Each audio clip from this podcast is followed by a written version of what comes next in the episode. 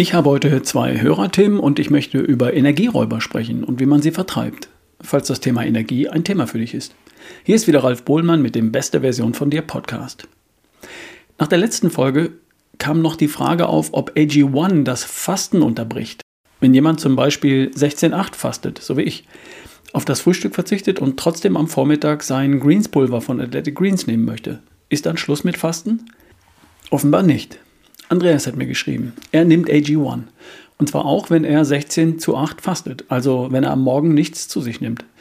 Er nimmt trotzdem AG1 morgens auf nüchternen Magen. Er schreibt, dass es ihn, Zitat, stark anhaltend energetisiert und seltsamerweise auch länger satt hält. Das glaube ich ihm. Auf die Vorteile des Fastens, also Fettverbrennung, Ketose, Autophagie und Wachstumshormone, wollte er aber nur ungern verzichten also hat er einen Selbstversuch unternommen und bei sich selbst im Blut nachgemessen. Er benutzt dafür ein Messgerät, mit dem er bei sich selbst im Blut Blutzucker und Ketonkörper bestimmen kann. Das Gerät heißt Glucomen Areo 2K und das liefert präzise Blutwerte und zwar für den Blutzucker und für die Ketonkörper im Blut. Und sein Ergebnis war, AG1 von Athletic Greens hat keine signifikanten Auswirkungen auf den Blutzucker der bleibt niedrig. Und AG1 am Morgen hat auch keine signifikanten Auswirkungen auf die Ketose. Auch die bleibt erhalten. Und das ist doch schon mal geil. Bleibt noch die Frage, ob die Autophagie, das Proteinrecycling, die Zellverjüngung durch AG1 eventuell unterbrochen wird. Das können wir zwar nicht messen, aber hier bin ich mir sehr sicher, dass das nicht der Fall ist. In AG1 sind nur ca. 2 Gramm Protein pro Einnahme enthalten, im Gegensatz zu ungefähr 6 Gramm Kohlenhydraten.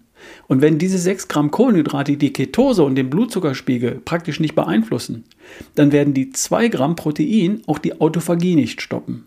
Und da eine Portion AG1 0,0 Gramm Fett enthält, kann man auch davon ausgehen, dass auch die vermehrte Ausschüttung von Wachstumshormonen gegen Ende der 16-stündigen Fastenperiode nicht behindert wird. Vielen Dank, lieber Andreas, für deinen Selbstversuch und fürs Teilen der Ergebnisse. Jetzt haben wir drei Dinge, die du während einer Fastenperiode zu dir nehmen kannst, ohne das Fasten zu unterbrechen und die Vorteile davon zu verlieren. Wasser, Kaffee, schwarz und ohne Fetthaube bitte und AG1. Cool. Was AG1 ist? Achso, ja, ähm, www.ralfbohlmann.com slash AG1, AG1. Da findest du alles. Wenn wir jetzt schon mal dabei sind, ich habe eine weitere Frage bekommen und zwar, wie man mit dem Erbsenproteinschnetzeln von Koro umgeht. Ganz einfach. Also kurz von mir ausgedrückt, einweichen, dann ausdrücken, vielleicht marinieren und in der Pfanne anbraten. Rezepte findest du übrigens auf der Seite von Coro. Unter einem Produkt von Coro gibt es immer einen Link, der zu entsprechenden Rezepten führt. Wie auch hier bei den Erbsenproteinschnetzeln, die hatte ich vor ein paar Tagen mal vorgestellt. www.corodrogerie.de Okay. Energieräuber und Energiebringer. Ich habe neulich das letzte Buch von Dr. Strunz vorgestellt. Lebensenergie heißt es. Und darin geht es um den Energiestoffwechsel und die Kraftwerke des Körpers, die Mitochondrien. Die Grundthese des Buches lautet, wenn du Energie hast, kannst du alles erreichen. Und die Energie, die hat einen Namen. ATP, Adenosintriphosphat. Und ATP wird produziert von den Mitochondrien in praktisch jeder Zelle des Körpers. Und die Mitochondrien, die sind entweder viele, die unter optimalen Bedingungen arbeiten, dann hast du Energie ohne Ende, oder es sind viel zu wenige, die unter schlechten Bedingungen arbeiten und zudem noch mit den schlechten, minderwertigen Brennstoffen versorgt werden, dann fehlt dir die Energie an allen Ecken und Enden. Es fehlt dir Energie für ein erfülltes, glückliches Leben. Wenn du artgerecht lebst, also isst, dich bewegst, schläfst, entspannst und denkst, dann sollte alles tippitoppi sein. Und was könnte das verhindern? Reden wir doch mal über die Energieräuber, die im Weg stehen könnten. Das wurde bereits ausführlich in dem Buch beschrieben und nochmal kurz und knapp zusammengefasst in einer News von Dr. Ulrich Strunz. Und daraus möchte ich hier ein paar Dinge bringen. Erstens, Brötchen, Kuchen, Nudeln und Co. Bei der Energieerzeugung im Körper entstehen immer freie Radikale. Mit Kohlenhydraten aber wesentlich mehr als mit Fett. Wenn diese freien Radikalen nicht entschärft werden können durch Vitamine und Co., dann erleiden sie Schaden und die Energieproduktion nimmt ab.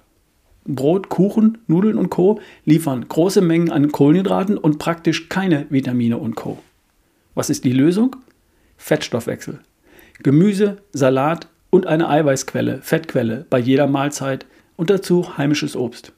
Beilagen beilegen, zumindest meistens. Zweitens, Hohe Insulinspiegel. Schätzungsweise zwei Drittel der Bevölkerungen in Deutschland, in Österreich und in der Schweiz leiden unter regelmäßig hohen Insulinspiegeln, was auf Dauer dazu führt, dass die Zellen nicht mehr richtig auf Insulin reagieren. Und dann werden weder Zucker noch Fett zur Energiegewinnung in die Zellen transportiert und es entsteht wenig Energie, obwohl genug Brennstoff im Blut herumschwirrt. Dann bist du satt, aber schlapp, anstatt aufgeladen. Die Lösung? Dauerhaft Low Carb. Leere Kohlenhydrate dauerhaft meistens weglassen. Drittens, psychischer Stress. Stress beschädigt die Mitochondrien, in denen Energie entsteht. Die Energieherstellung nimmt durch empfundenen Stress erheblich ab. Psychischer Dauerstress führt zu einer Energiekrise im gesamten Organismus. Die Lösung? Stressfaktoren managen. Und das bedeutet, change it, like it oder leave it. Und raus aus dem Leiden und aus dem Jammern. Und lernen zu entspannen. Und dann es bitte auch tun. Nummer 4. Nikotin. Nikotin lässt Zellen in der Lunge absterben. Und dadurch wird die Aufnahme von Sauerstoff immer weiter eingeschränkt. Weniger Sauerstoff bedeutet weniger in der Produkt Energieproduktion in jeder Zelle des Körpers. Die Lösung? Aufhören. Lohnt sich immer. Auch dann, wenn jemand schon lange raucht. Die Lunge braucht Jahre, um sich zu regenerieren. Aber sie tut es. Also, falls du jemanden kennst, der einen kennt. Nummer 5. Alkohol. Alkohol beschädigt Zellen in der Leber. Und zwar bei jedem, der regelmäßig Alkohol trinkt. Die Zellen in der Leber können dann ihre Aufgaben, wie die Speicherung von Vitaminen und Proteinen, nicht mehr erfüllen. Stattdessen wandeln sie sich um in Fettzellen. Fettzellen in der Leber beeinflussen wiederum den Energiehaushalt im ganzen Körper. Die Lösung? Weniger Alkohol für mehr Energie. Nummer 6. Bewegungsmangel. Die Kraftwerke der Zellen, die Mitochondrien, müssen immer wieder erneuert werden. Und körperliche Anstrengung gibt den Impuls dazu. Teile der Mitochondrien, die nicht mehr richtig funktionieren, werden dann abgespalten und beseitigt. Fehlt dieser Impuls, funktioniert der Reparaturmechanismus nicht mehr und immer mehr Zellen sind dann beschädigt und stellen immer weniger Energie her. Die Lösung? Bewegung. Sport. Darf auch zwischendurch mal anstrengend sein. 10.000 Schritte am Tag, ein paar Übungen daheim, die Muskeln benutzen, laufen, Radfahren, schwimmen.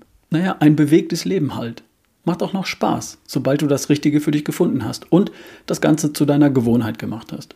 Millionen sportliche Menschen können sich nicht irren. Nummer 7. Aluminium, Fluoride und Quecksilber. Aluminium kommt in Deos und in Kosmetikprodukten vor. Es behindert den Prozess der Energiegewinnung in der Zelle. Fluoride in hohen Konzentrationen tun das ebenso. Die kommen vor beim Versiegeln von Zähnen beispielsweise. Quecksilber beschädigt die Mitochondrien, ist in Fischen möglicherweise in einer bedenklichen Konzentration enthalten.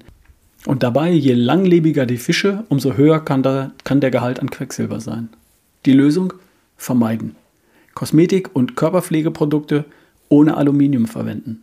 Bei Lebensmitteln, Fisch genau hinsehen und nachforschen. Die Belastung kann man übrigens messen.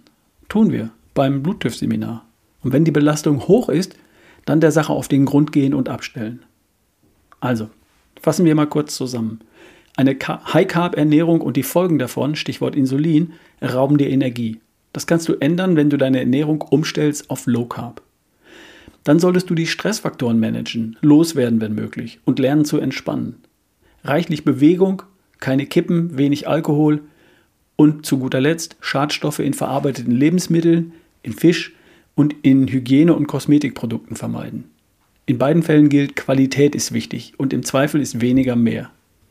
Das sind alles Dinge, von denen wir schon wussten, dass so Gesundheit entsteht. Liegt auf der Hand, dass da, wo Gesundheit entsteht, auch Energie entsteht. Im Grunde greift halt doch immer alles ineinander. Wir hören uns die Tage, dein Ralf Bohlmann.